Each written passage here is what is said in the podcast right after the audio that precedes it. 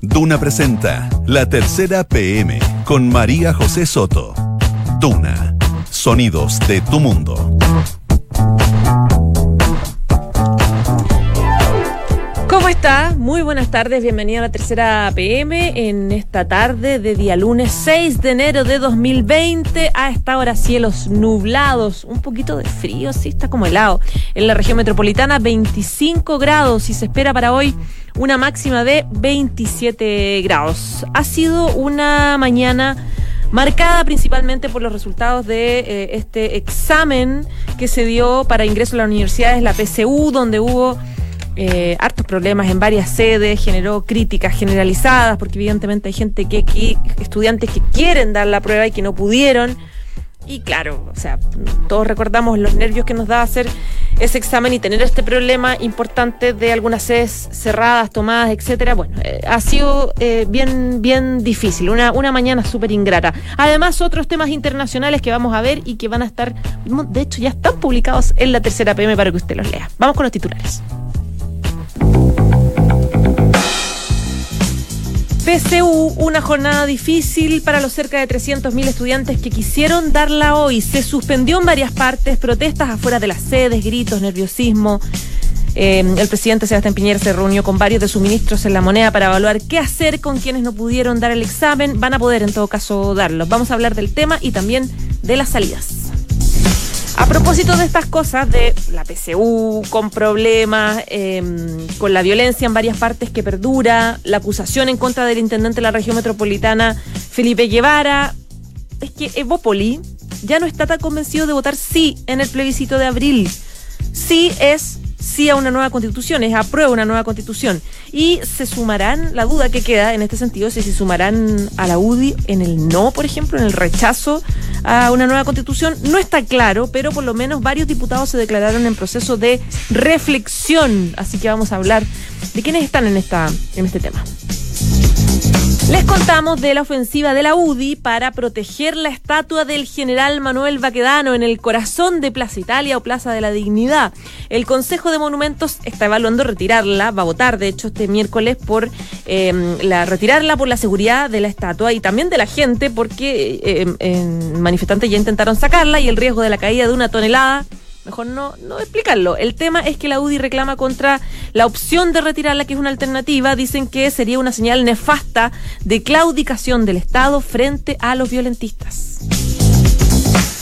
La investigación por los hechos de violencia el 18 y 19 de octubre las estaciones de metro sigue adelante. La Fiscalía pidió a las compañías telefónicas el listado de celulares que estaban en los lugares de los atentados. La justicia autorizó la solicitud para las comunas de Maipú y Pudahuel, donde más ataques hubo en estaciones. Viene también al estudio Ale Tapia, editor de Mundo de la Tercera, a explicarnos qué va a pasar ahora en Venezuela donde ya la verdad es que nadie entiende mucho. Ayer se proclamaron dos presidentes de la Asamblea Nacional, uno dentro de la Asamblea, otro fuera de la Asamblea, el presidente encargado y reconocido por muchos países, Juan Guaidó, y el diputado chavista Luis Parra, que ganó con mayoría, pero que fue un candidato que apareció de un minuto a otro. Bueno, hay una situación bien compleja que vamos, que por lo menos nos van a tratar de explicar en esta jornada. Dos de la tarde y cinco minutos. Ha tenido una mañana bien activa, bien agitada. Carlos Saí, periodista especializado en educación de la tercera. ¿Cómo estás, Carlos? Bienvenido. Hola, muy bien, gracias. Ya, en la mañana eh, leía por ahí las últimas cifras. Un 8,8% del total de las sedes no pudieron dar el examen, que son 64 locales que se suspendió. En Chile, digamos. En Chile, 64 locales se tuvo que suspender la prueba producto de las tomas, movilizaciones, protestas de última hora que sucedieron durante la mañana mientras los jóvenes comenzaban a llegar a las 9 de la mañana al, a sus locales para rendir la prueba. Em, esta fue una cifra que, que era menor muy temprano, pero que comenzó a aumentar porque muchas protestas comenzaron a suceder mientras los estudiantes empezaban a entrar. Por ejemplo, eh, andan dando vueltas por ahí en redes sociales los videos de la Universidad Federico Santa María, donde los estudiantes, que era una sede para dar la PSU y los estudiantes lanzaron la silla, eh, en otro colegio en Valparaíso, sacaron los facsímiles incluso y los quemaron en la calle, hicieron una, una barricada. Eh, ha sido una mañana muy, muy complicada para el DEMRE, eh, para la universidad y para el Ministerio de Educación, porque yo creo que no se esperaban quizás tan, tan, tal nivel de, de, desorden en esta, esta rendición. Eh, yo creo que todos esperaban que quizás esto pudiese pasar a una escala mucho menor, eh, pero finalmente ya en la, prueba, en la primera prueba, la de lenguaje, que es la que se dio en la mañana, resultó que 64 locales se tuvieron que suspender, no se pudo rendir ahí. ahora la tarde, a esta hora está empezando la prueba de ciencias y también la ACES y la organización secundaria hicieron un llamado a protestar también en esa prueba. Entonces probablemente esta cifra también siga aumentando. Va a aumentar en la tarde, claro. Y, para, mañana también, cuando se da la prueba de, lenguaje, perdón, de matemática y de historia. Vamos por partes. ¿Cuál es la solución que da el Consejo de Rectores eh, a, los, a los estudiantes que no la lograron dar a estos 64 locales? Eh, el Consejo de Rectores dice que va a haber una solución para todo estudiante que sea, se vea afectado por esta situación. Eh, la solución inmediata, en el caso de eh, los estudiantes de estos 64 locales, eh, es que se les va a suspender la prueba. esas locales no van a hacerse ni esta tarde ni mañana. Y el DEMRE informará a través de correo electrónico y teléfono celular a esos, a esos inscritos dónde van a tener que dar la prueba, que probablemente no vaya a ser ni día ni mañana, sino que durante la semana. Chuta, pero ni siquiera saber cuándo ni dónde. No, eso lo van a informar durante el día probablemente. Ya, pero ellos van a entrar al sistema de admisión. Claro, ellos tienen van a entrar en esta en la generación 2020 en el fondo. Claro, no, sí, ellos, eh, o sea, el, CRUCH asegura que van a, van a poder dar la prueba y que por lo tanto el 28 de enero van a conocer el resultado de su prueba. Ya, ya. Cuando la dan de aquí al 28 de enero, eso está por verse. Yo creo que va a ser durante esta semana en locales que se van a asignar, probablemente en lugares con mucha mayor seguridad, quizás lugar, lugares eh, instituciones educacionales privadas donde no, no, puede haber tomas, no sé. Em, pero el, Consejo Rector asegura que va a haber una solución para todos los alumnos afectados. Em, ¿Cuál es el, argumento y que siguen dando los representantes de los estudiantes, de la ACE, de la CONES, que siguen eh, eh, fomentando em, que salgan a la calle a funar la prueba? Te lo pregunto porque una cosa es hacer el anuncio eh, días anteriores, la semana pasada, y otra cosa es los enfrentamientos que vimos ahora con estudiantes que estaban desesperados y que quieren dar la PCU, que vienen estudiando hace tiempo, que es su oportunidad para entrar ahora al sistema universitario. Y eh, claro, distinto a la semana pasada, donde no había, ahora es como realmente hay estudiantes que quieren darla está claro, lo hicieron y se están enfrentando con los que están funando la, la PCU. Eh, bueno, el argumento sigue siendo el mismo, que eh, a juicio de las organizaciones escolares eh, no están las condiciones dadas para que los estudiantes den la prueba porque este fue un año muy particular, donde no hubo muchas clases, con la crisis, con la crisis, con el estallido social, con otras paros que hubo durante el año, entonces dicen que no estaban las condiciones para que un estudiante pueda rendir efectivamente bien la PSU. Eh, ahora, eh, esta mañana en los colegios se ha encontrado de todo, desde manifestaciones, gente que quiere rendir la, PSU, gente que quiere rendir la PSU pero que se manifestó igualmente, apoderados que estaban eh, resguardando los colegios para que los manifestantes no ingresaran. Ha sido una mañana muy caótica en ese sentido. ¿Hay más o menos un registro de cuáles son las comunas o los lugares del país donde se suspendieron? No está el registro de, las comunas totalmente, pero sí sabemos que hasta ahora llevan 64 locales, eso está seguro. Eh, en Santiago hay, eh, muchos, en, la feria yo sé que hay varios que, que, suspendieron, claro, y todos esos locales van a tener que ser reagendados.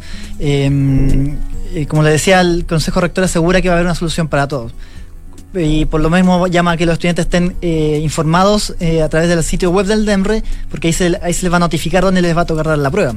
Eh, ahora, como te decía, nos queda todavía un plazo de aquí al 28 de enero para que ellos puedan efectivamente dar la prueba y conocer su resultado.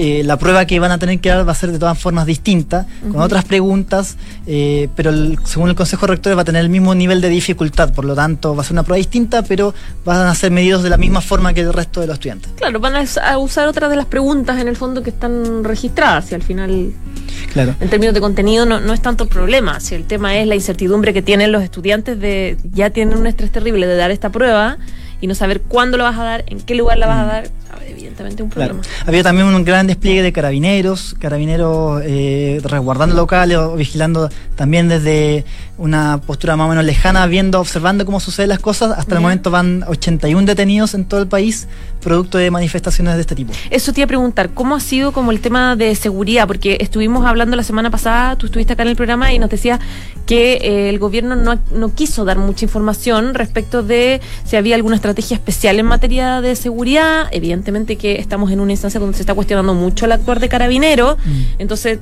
eh, por ahí no me acuerdo que él escuchaba que decía estamos haciendo un esfuerzo por no eh, sobre reaccionar con tanto contingente para que finalmente termine siendo un enfrentamiento violento en distintos colegios. Claro, es que el Consejo de Rectores eh, cree que tiene todas las herramientas para poder eh, llevar a cabo la, prueba aunque haya problemas. Entonces dice, efectivamente contamos con la seguridad policial, pero si suceden problemas como ha ocurrido en estos casos, igual hay otras herramientas para volver a aplicar la prueba en otro momento, en otros lugares. Entonces, por eso ya hacían un llamado a la calma. de todas formas, yo creo que no, el sabotaje no ha sido algo masivo, es decir, no se puede no se podría decir que la prueba fracasó totalmente, pero sí es importante que uno de cada diez locales haya resultado afectado. Claro, claro, no, no, deja de ser una cifra menor. Eh, Carlos, tú nos contabas la otra vez eh, que esta, bueno, evidentemente es la última PCU porque va, se van a hacer cambios bastante importantes, lo que hace como súper raro que si va a haber cambios, mm, no, sé si se justifica tanto que estén estas manifestantes mm. o, que, o que la hace o que los estudiantes secundarios persistan en que esta sea la última porque además es una un sistema cuestionado y cuestionable de admisión, considerando que efectivamente sí hay un consenso y por eso se va a cambiar. Entonces, eh, ¿cuál es la, visión un poco que se tiene respecto de los cambios que se va a hacer en la PCU y qué se espera más o menos de la próxima? Mira, más allá de todos los problemas que han provocado los, los secundarios en esta rendición de la prueba, yo creo que hay, también hay que entender que esta, esta manifestación, o sea, que haya sido tan masiva quizá, porque no, yo creo que las autoridades no se esperaban que fueran tantos locales. El que haya sido tan masiva también responde Pensaban que iba a ser aislado en el fondo. Sí, pero la pensaban que iba a ser mucho menos locales de lo que finalmente fue. Y estamos en la primera prueba, de cuatro. Eh, también responde un poco a, las críticas que han hecho los estudiantes en el movimiento social, en la, crisis social que, vivimos en los últimos meses. Yo creo que también responde a eso. O sea, nos dejamos, no hay, nadie que, es decir, esta situación no, no deja a nadie indiferente. Ah, mira, mira, está, estamos viendo ahora información. DEMPRE suspende la jornada de PSU este lunes y martes luego de incidentes a nivel nacional. Claro, había una reunión en el Palacio de la Moneda ahora, esto tiene que estar siendo ahora, donde está el ministro de Educación, está el presidente Sebastián Piñera. Bueno, eh, Carlos agarró su celular y se puso a reportear ahora mismo, porque esto está pasando ahora en el Palacio de la Moneda, se hace este anuncio. Tú decías, claro, esto está recién empezando y ya había un, 8, un 9% de los locales tomados y se tomó la decisión finalmente por parte del del eh, DEMRE de suspender la PCU para esta tarde de lunes y también para mañana y pasado. Bueno, vamos a, tener que seguir averiguando, pero... ¿Era algo que se esperaba, Carlos? Yo creo que no, yo creo que no. Eh, bueno, va a haber que seguir averiguando, pero en todo caso, eh, sin duda este ha sido, ha sido, un proceso de PSU, una prueba de selección universitaria muy accidentada. Y que como tú decías, es la, es la última prueba tal como se la conoce ahora, porque luego de, esta, de este último proceso, la prueba va a pasar de manos del Consejo de Rectores a la, al Ministerio de Educación. Que eso es como ¿Cuáles son los cambios eh, puntuales que debería hacerse lo que se exigieron que se hiciera la PSU? Tú sigues mirando tu celular, te está llegando información de, de, todos lados para concretarlo. Ah, espérate, alguien me mandó también a mí una información. ¿Cuáles son los cambios que deberían hacerse puntualmente? Sí, no, me confirman que son, se suspende solamente los 64, es lo que ah, hablando. sigue lo mismo, ya, ya. Corregimos entonces, importante esa corrección. no, se suspende, se suspende la prueba. No, se suspende, por favor, aclaración, porque claro, vimos ahí eh, en información que estaban dando en TVN que se suspendía. No, se suspende solamente los 64 locales que ya se suspendió en la mañana, donde eh, hubo una definición de cancelar la PCU en ese lugar específico a propósito de las manifestaciones que hubo. Sin embargo, todos esos estudiantes de las 64 sedes y locales donde se canceló se van a ser eh, reevacuados en otra, en otra sede y va a ser ya, tú mismo lo explicaste, eh, les van a cambiar el local y la prueba la van a dar igual. No sabemos cuándo y no sabemos dónde, pero ellos van a recibir información. Si ustedes están escuchando a alguno de los estudiantes, van a recibir información a través de correo o a través de eh, mensaje de celular, donde se les va a informar específicamente. Se va a informar por, por celular o por correo electrónico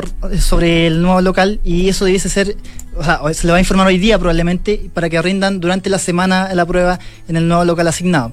Eh, y bueno, eso. Eh, eh, hay que, hay que estar hay que estar esperando. Esta es una, situación que continúa en todo caso. Como te decía, hasta ahora comienza la prueba de ciencias. es una prueba electiva y también los estudiantes han hecho un llamado a protestar también en esa prueba. Y como te decía, también son manifestaciones muchas espontáneas porque es un llamado de las coordinadoras a protestar. Entonces muchos jóvenes, por ejemplo, protestan antes de entrar a la prueba. dan la prueba finalmente y protestan también. Entonces ha sido una jornada caótica en ese sentido. Claro. Bueno. Ya, pues vamos a ver, espero que hoy día sea una jornada mm, tranquila durante la tarde, que no aumente la cantidad de manifestantes, que los que quieren dar la prueba la puedan dar con tranquilidad y el Claro. próximo año se verán los cambios que necesita la PCU. A las Ya. 7 de la tarde dice haber un balance final de esta jornada. Ya, perfecto. Y mañana toca otra jornada. Claro. Ya, pues, Carlos, yo creo que te vamos a tener mañana también aquí contándonos los resultados. Recuérdense, los recuerdo por si escucho mal: 64 locales. En los 64 locales donde no se rindió la PCU por distintos problemas, se suspende para hoy y para mañana y se van a readecuar en otras sedes y eh, el examen se va a rendir dentro de los próximos días. Pero Exacto. van a entrar al mismo sistema, digamos, de, de- de admisión del 2020. Pero, o sea, esa es la garantía que ha dado el DEMRE y el Consejo de Rectores, que no va a ser medido de forma distinta a cómo han sido medidos sus compañeros hasta ahora. Ya, pues, Carlos, muchas gracias. Gracias a ustedes. Que esté muy bien. Chao, chao. Chau. Estás en la tercera PM con María José Soto. Ya, son las 2 de la tarde y 18 minutos. Y a propósito de lo que está pasando con la PCU, que nosotros les, eh, les contábamos, em, son y, mm, hechos de violencia que se han generado el día viernes. La cosa sigue, a pesar de que muchos pensábamos que llegaron las vacaciones y se iba a calmar un poco la cosa, sigue un poco eh, activa la situación en, en las calles, etcétera, las manifestaciones, etcétera. Razón por la cual en Evópoli, que generalmente desde que empezó este proceso ha planteado que en el plebiscito de abril van a votar sí, es decir, a una nueva constitución, ahora parece que están en reflexión, porque plantean varios varias críticas a, eh, a la izquierda, a, las, a los voceros de manifestantes de la calle, etcétera, etcétera. Y eh, bueno, ahí se armó como un enredo medio raro. Andrés Muñoz, periodista de política de la tercera PM. Bienvenido. ¿Cómo estamos? ¿Bien? Bien, ¿y tú? Bien, todo bien.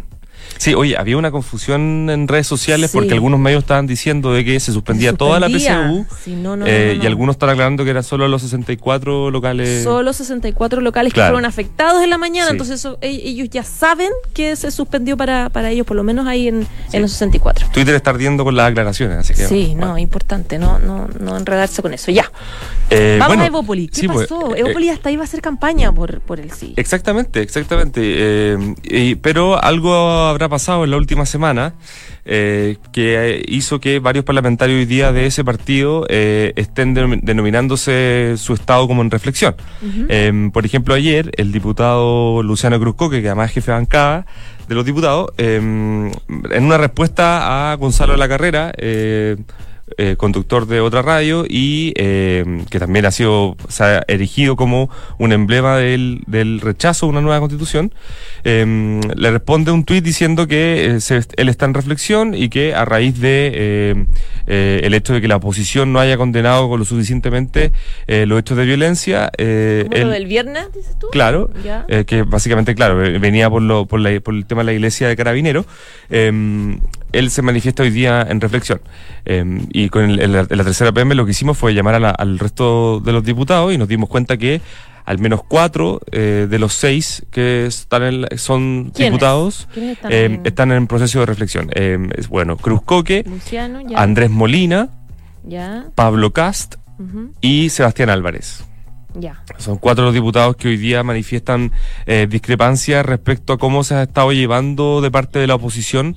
Eh, Keitel y Undurraga siguen con la definición de votar Kate- sí. que no, Keitel y Undurraga no contestaron. Ah, ya. Sí, sí, eso es importante aclararlo también. No sabemos. Puede ser que estén también en reflexión.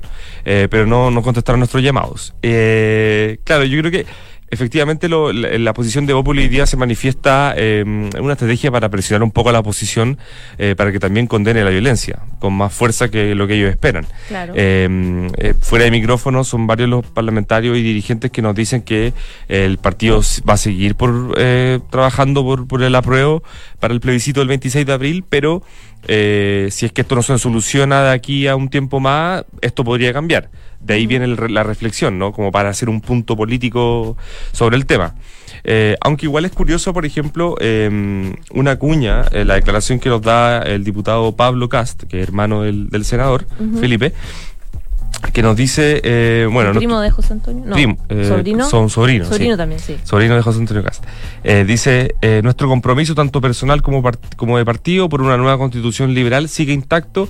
En eso vamos a seguir trabajando. eh, las condiciones, sin embargo, las condiciones de paz social y de diálogo democrático se han contaminado muchísimo en los últimos meses y eso hace que entremos en un proceso de reflexión respecto a si será este el proceso constituyente que nos convoca a votar que sí o si se dan las condiciones democráticas vamos a votar que no si no se dan las condiciones democráticas, vamos a votar que no y abogaremos a otro proceso distinto. O sea, como que también se marca del proceso que viene, diciendo que si este no, no, reúne garantía democrática, buscamos otro. Buscamos otro. ¿En qué momento? Uno se pregunta, pero no queda. Ya los tiempos están terriblemente acotados, ya sabemos que el proceso constituyente va a ser súper lento. Claro. Eh, eh, es rara esta postura como que da la idea de que es una presión para que la oposición o, aquellos partidos que puedan influenciarse eh, baje la acusación constitucional, digamos, contra, contra el intendente Guevara. Tiene que ver también, claro, se da, se da justo en la, en la, con, la presentación de la acusación constitucional, eh, los hechos de violencia que ocurrieron el viernes, lo que está ocurriendo hoy día con la PCU,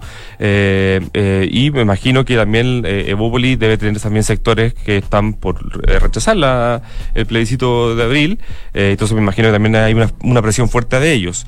Eso me comentaban de hecho y eso se va reflejado aún más el 25 de enero cuando Evopoli tenga su Consejo General. Eh, para perdón? 25 de enero. Ya. Para revisar este, este mismo tema. Entonces ahí se van a, se van a poder transparentar eh, las posturas que existen al interior del partido. O es un guiño a la UDI para buenarse. Bueno, y, es que también calza con eso, porque calza con el acuerdo al que llega el gobierno y el oficialismo eh, por la paridad de género, los escaños reservados y los independientes.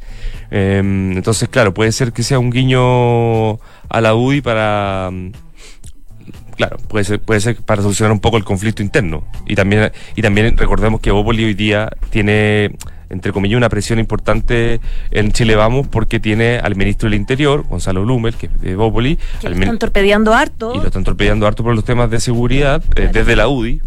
Eh, entonces, y también tiene al ministro de Hacienda, Ignacio Grone. Entonces, me imagino que Bópoli también se está resguardando por todos los flancos que le pueden venir de, de todo su sector.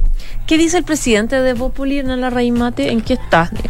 La Reina Mate, bueno, la, la Mate ayer dio unas declaraciones en Estado Nacional eh, de TVN eh, donde señala efectivamente que hay postura, que hay personas al interior de Bópoli que están eh, con dudas, que, si bien han manifestado que están a, aprueban el plebiscito de abril, hoy manifiestan dudas respecto al proceso, si es que siguen los hechos de violencia. Y em, él sí, básicamente se ciña a, lo que, a, los temas institucionales del partido, de que se verá esto a fines de enero y ahí saldrá una postura común e institucional.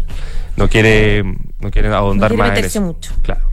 Ya, pues veremos qué pasa. El marzo va a estar muy entretenido con el tema de, quiénes votan sí, quiénes votan no, las campañas. Las campañas. Va a empezar la franja. Va a empezar la franja. En abril.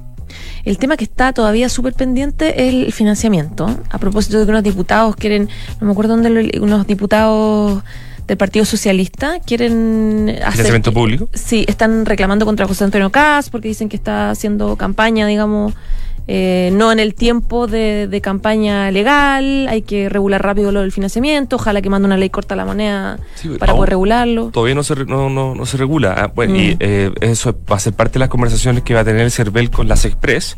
Recordemos que también hay varios otros puntos pendientes también, como el voto de los extranjeros, que tienen derecho a voto en, en Chile eh, y que hoy día, por una interpretación del CERVEL, quedarían fuera del plebiscito de abril. Claro. entonces son varios los temas que tienen que zanjar ahí, CERVEL, Express gobierno, varios. Claro, mira, leía el título de tu nota hoy día. Evópolis se va quedando sin ganas. Diputados se declaran en reflexión por el proceso constituyente. Ya, pues que tengan ganas, hay que tener ganas. Viene un año difícil. Sí, porque pues, le pusimos eso que se van quedando sin ganas porque creo que el tuit de que diciéndole Gonzalo, partí con muchas ganas, pero ya han bajado. Ay, qué terrible. Ya, ya, pues muchas gracias. Chao. Chao, chao. Esto es La Tercera PM con María José Soto.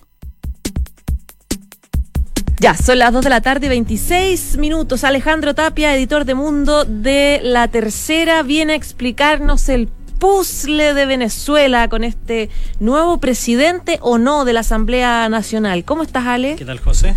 ¿Todo bien? Todo bien. Ya, explícanos con peras y manzanas, porque de verdad no entiendo que se proclamó este, este, este presidente nuevo Luis Parra, que tiene atados de corrupción, que lo echaron de su partido, que es candidato como de un minuto a otro, a Juan Guaidó tratando casi de subirse por la, por la reja.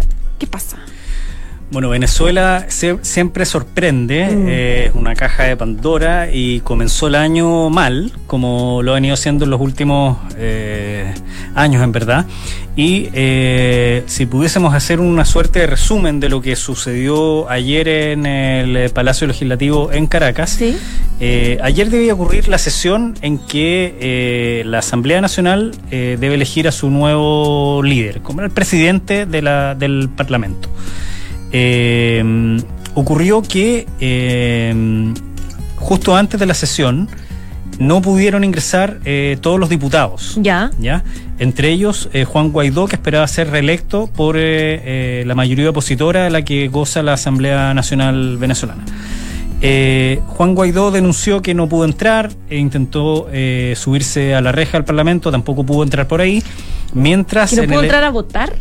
No pudo no entrar a la sesión a la sesión. a la sesión para votar y mientras estaba todo este despelote eh, afuera eh, dentro del hemiciclo se hizo una votación entre comillas para elegir al nuevo eh, jefe de la asamblea sin varios de los diputados opositores que se encontraban en ese momento fuera del Parlamento. Entonces, lo que ocurrió fue que un grupo de la oposición que no comulga con Juan Guaidó se unió a diputados chavistas para elegir a Parra. Parra es un eh, diputado eh, que hasta hace poco fue muy cercano o cercano a Guaidó, pero que ahora engrosa las filas como de la oposición disidente.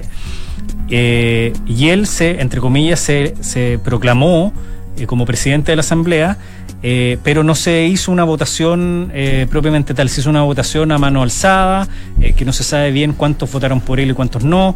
Se estima que votaron unos 80, eh, de, en, en total los diputados son 167, eh, Son pero una, una pero una irregular. pero una, una votación y una elección absolutamente irregular, eh, que en todo caso fue reconocida por el gobierno de Maduro, eh, que ha logrado que varios de estos eh, eh, diputados que ya no comulgan con Guaidó se pasen hacia su lado, hacia el lado del chavismo. eh, con obviamente denuncias de compra de votos, denuncias de corrupción, etcétera, Guaidó, etcétera. Guaidó dice que amenazas también. Claro, pero por otro lado, eh, también estaba latente el tema de que Guaidó no tenía necesariamente los votos asegurados. Entonces los detractores de Guaidó dicen que él armó todo este show para no para que no se llevara a cabo la votación en la que él eh, podría haber resultado eh, perdedor. Después de todo este entuerto, eh, en horas de la tarde, Guaidó acudió con sus seguidores, acudió a la sede del diario El Nacional en Caracas y ahí hizo una ceremonia legislativa para ser reelecto en el puesto de presidente de la Asamblea Nacional y según él dijo, eh, eh, logró 100 votos y esos votos quedaron como con nombre, firma, eh, son 100, que es mayoría, digamos, pero en una votación también muy regular porque el presidente del Parlamento de un país no puede ser electo en la redacción de un periódico.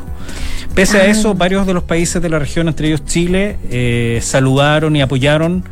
Reconocieron igual al- reconocieron esta elección sui generis, pero eh, en definitiva, tanto la elección del diputado Parra como la elección de Guaidó son absolutamente irregulares en un sistema, digamos, que se supone eh, eh, en una democracia normal, entre comillas.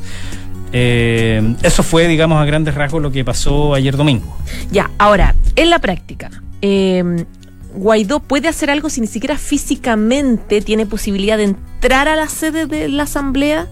¿Cómo puedes hacer como una administración paralela si ni siquiera estás físicamente en el lugar? Ya, Mira, lo que pasa como es que ya se le complica todo. Lo que pasa es que en Venezuela puede pasar algo muy de, de un terremoto político de, de gran magnitud un día y al día siguiente ese terremoto pasa al olvido y se escribe otra línea de la historia.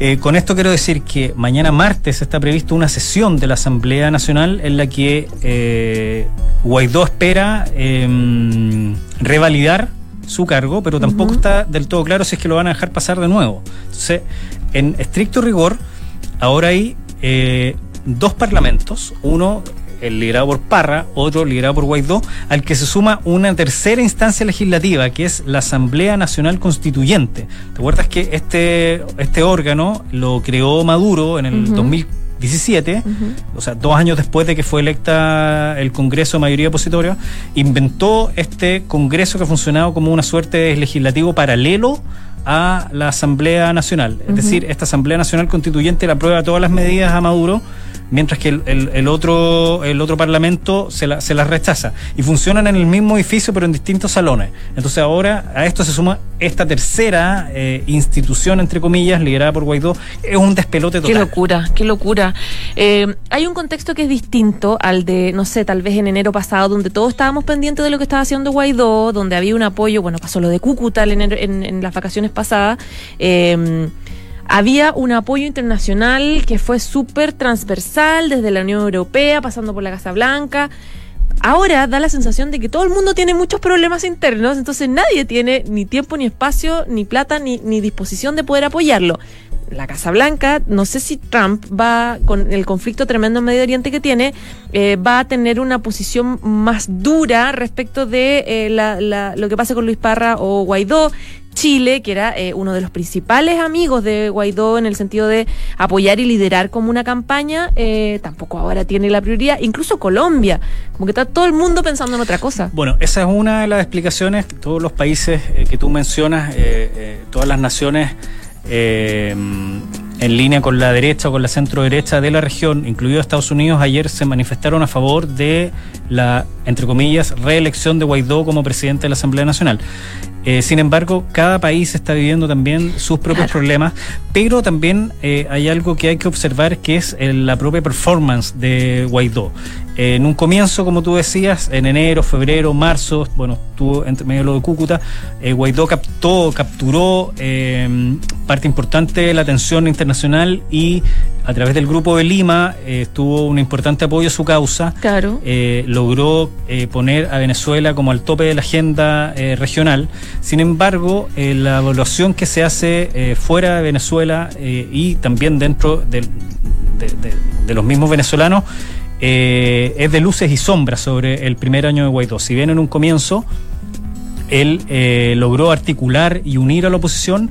Ahora, en lo concreto, se ve que hay una oposición que está dividida, hay expectativas y promesas que Guaidó no pudo cumplir. No, no, lo, no lo logró, claramente. In- altura. incluyendo eh, la ayuda eh, humanitaria eh, que se intentó pasar por Cúcuta, esa ayuda finalmente nunca llegó, promesas que Guaidó ha hecho que no ha, ha podido cumplir, acusaciones de corrupción en varios miembros de la oposición, llamados a manifestaciones gigantescas que nunca se pudieron ma- materializar.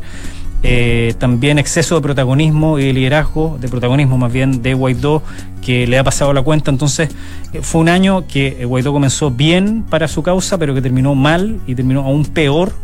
considerando lo que pasó ayer, porque no se sabe qué podría ocurrir mañana cuando Guaidó intente, digamos, ratificar su cargo en esta sesión de una Asamblea Nacional que está partida en dos absolutamente. Ale, se nos acabó el tiempo, pero tengo una última pregunta. Sí, claro. Eh, Nicolás Maduro quiere que se hagan eh, sí o sí elecciones parlamentarias este año. Es decir, que igual podría haber una, una conveniencia en, en- en todo sentido para el, el gobierno de Nicolás Maduro, con, este debilitamiento de su fuerza. O sea, lo que pasa es que, como, como explicaba recién, en Venezuela podríamos decir que ahora hay tres congresos. Uno que es la Asamblea Nacional Constituyente, que es chavista al 100%, y esta, esta Asamblea Nacional que está dividida en dos. Uno con eh, Parra, que es, digamos, ahora le, le hace el juego al chavismo, Y y, la de Guaidó. Guaidó. Eh, si es que se hacen elecciones o no, eso va a depender de las reglas que se pueden establecer y de las negociaciones que puedan llevar a cabo la oposición con el, el chavismo, porque también otra de, de- de- de las derrotas que tuvo Guaidó fue precisamente intentar negociar en dos ocasiones durante el año con eh, Maduro y no, no lograr absolutamente nada. Entonces eso también están veremos porque en Venezuela puede ser que se convoquen elecciones y después no se hagan. Ya, ya, pues, veremos qué pasa. Oye, se nos pasó volando. Así la es, hora, a ver si otro día hablamos de Irán. que Ya, cuando es el quieras. tema más interesante del momento. Si quieres mañana, porque está muy interesante. Perfecto. Ya, chao, Ale, Chao. nos vemos. Ya, son las 2 de la tarde, 36 minutos. Muchas gracias por informarse con nosotros. Quédese en la 89.7 porque ya viene la próxima carta notable. Nos vamos. Chao, chao.